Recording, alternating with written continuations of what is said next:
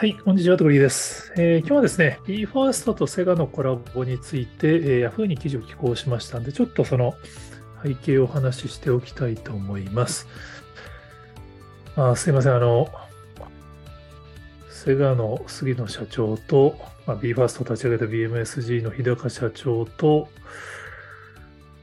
まあ、対談というか、モデレーターをやれてしまったっていう話は、前にもご紹介したんですけど、なんとですね、YouTube にフルの動画が上がってしまったんですよね。ま、上がってしまったっていうのもあるんですけど、いや、これね、クローズなイベントだから、絶対上げられないだろうなって僕は勝手に思ってたんですけど、上がっちゃいましたね。結局47分動画になってますけど、本当は30分本番30分の予定だったんですけど、なんだかんだと、まあ盛り上がったということにさせてください。あの、僕が時間を無視したっていう説もあるんですが、あの、まあ、スタッフからの方からも OK をいただいて、まあ、セガさん、アミューズメントスターの、えっと、幕張メッセであったイベントで、まあ、日高さんと、えー、杉野さん、まあ、日高社長と杉野社長と対談した時の様子が YouTube に丸々動画で上がってしまうっていうですね、まあ、正直僕も緊張してあんまり覚えてなかったんで、まあ、うろ覚えで一回記事を書いたんですけど、まあ、カイさんがあのインプレスにがっつりとフルレポートを上げてくれたんで、まあ、それでなんとなくこう覚えてる気持ちにはなってたんですけど、やっぱりフルで動画上がるとね、ああ、そうそう、こんなことあったあったみたいなのちょっと思い出せて、すごい記憶が蘇ってきたので、まあ、Yahoo にちょっと個人的な印象の記事を書きました。あの記事を読んでいただくと、まあ、ざっとイメージは湧くと思うんですけど、まあ、今回のあのイベントではファンというのがテーマだったんですけど、このね、やっぱりちょっとその、なんて言うんだろうな、タイトルにも書いたんですけど、推し活っていう言葉があって、まあ、実際推し活はめちゃめちゃ今流行ってると思うんですけど、多分、ピラカさんがイメージしてる推し活は、その先なんじゃないかな、みたいなちょっと思いましたっていうのがこの記事の趣旨ですね。なので、まあ、記事のタイトルも、ファンの推し活の先にある未来って書いたんですけど、まあ、推し活っていうと、なんとなく、まあ、いわゆるアーティストとか企業側とは別で、まあ、我々ファンが勝手にやってる活動っていうイメージを持ってる人多いと思うんですよね。まあ、まあ、推し活をこう、あのプロセスに取り込んでるところも増えてると思うんですけど、やっぱりどっちかというと推し活っていう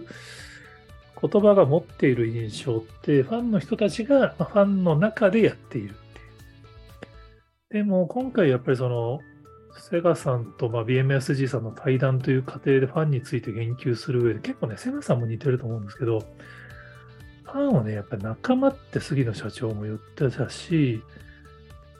日高社長も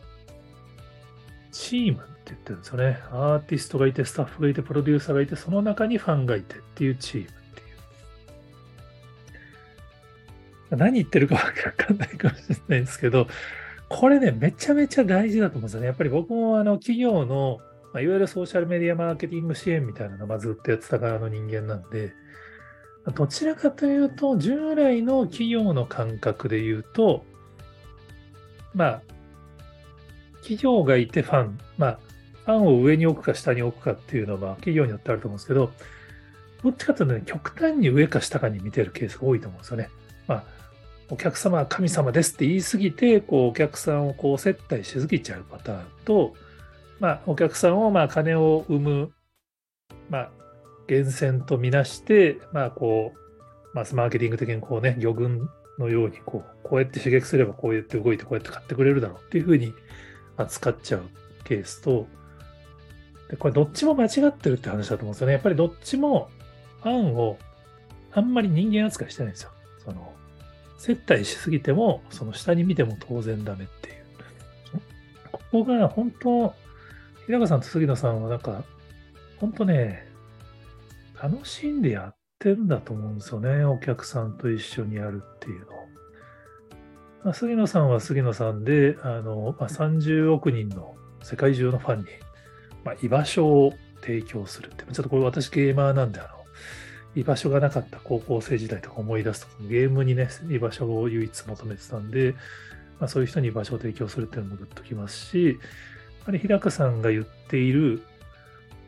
多分本当、言葉を選ばず言うと共犯関係みたいな感じだと思うんですよね。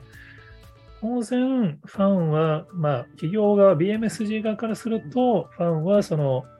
CD を買ってくれる存在であり、グッズを買ってくれる存在であり、そのお金を提供してくれる存在ではあるんですけど、結構ね、最初の頃にそのセガとのコラボは、そのお金が目当てではないみたいなことはしっきりおっしゃってるんですよね。セガという、まあ、信頼と実績のある企業と組むことによって、まあ、リアルな店舗で、まあ、ファンに交流の場が提供できるだろうっていうのをイメージしてたっていうことだと思うんですけど、この辺の感覚、ちょっとね、すみません。僕はもう、あの、スカイハイウォッチャーというか、まあ、スカイハイ、まあ、日高社長の追っかけなんで、ちょっと影響を受けすぎなところはあるんですけど、まあ、僕が何を言ってるか、多分あの動画を聞いていただくとすごいよくわかると思います。あの本当何を聞いてもぶれないんですよね。だから多分その本気で思ってるから、こうやってあの手この手で僕が聞いても、ちゃんとそのファンが中心にある答え方をしてくれるので、これはね、本当その、まあ日本においては、まあ当然その今までのアーティストもファンは大事にしてきたし、そのファンが中心にある活動をされてきたと思うんですけど、やっぱりその SNS のシェアをそのもう積極的にやってくださいっていうガイドラインを作っちゃうアトリとか含めても、やっぱりそのファンを他人だと思ってると当然著作権、肖像権を使うのって性悪説で考えて、まあ、禁止が先に来ると思うんですよね。でも、やっぱり、まあ、今回、ちょうど昨日かな、ランクショーケース終わったところですけど、会場みんなとね、写真撮ってましたからね、ちょっとあれ羨ましいなと思って見てましたけど、やっぱりみんなが仲間、その日本の音楽のダンスアンドボーカルのグループ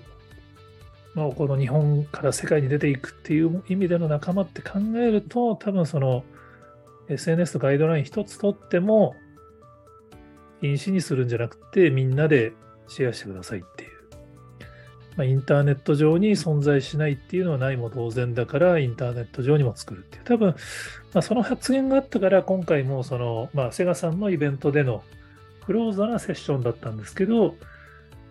多分セガさん側も刺激を受けて、これインターネット上に上げなければ、あそうやったことにならないっていうことで、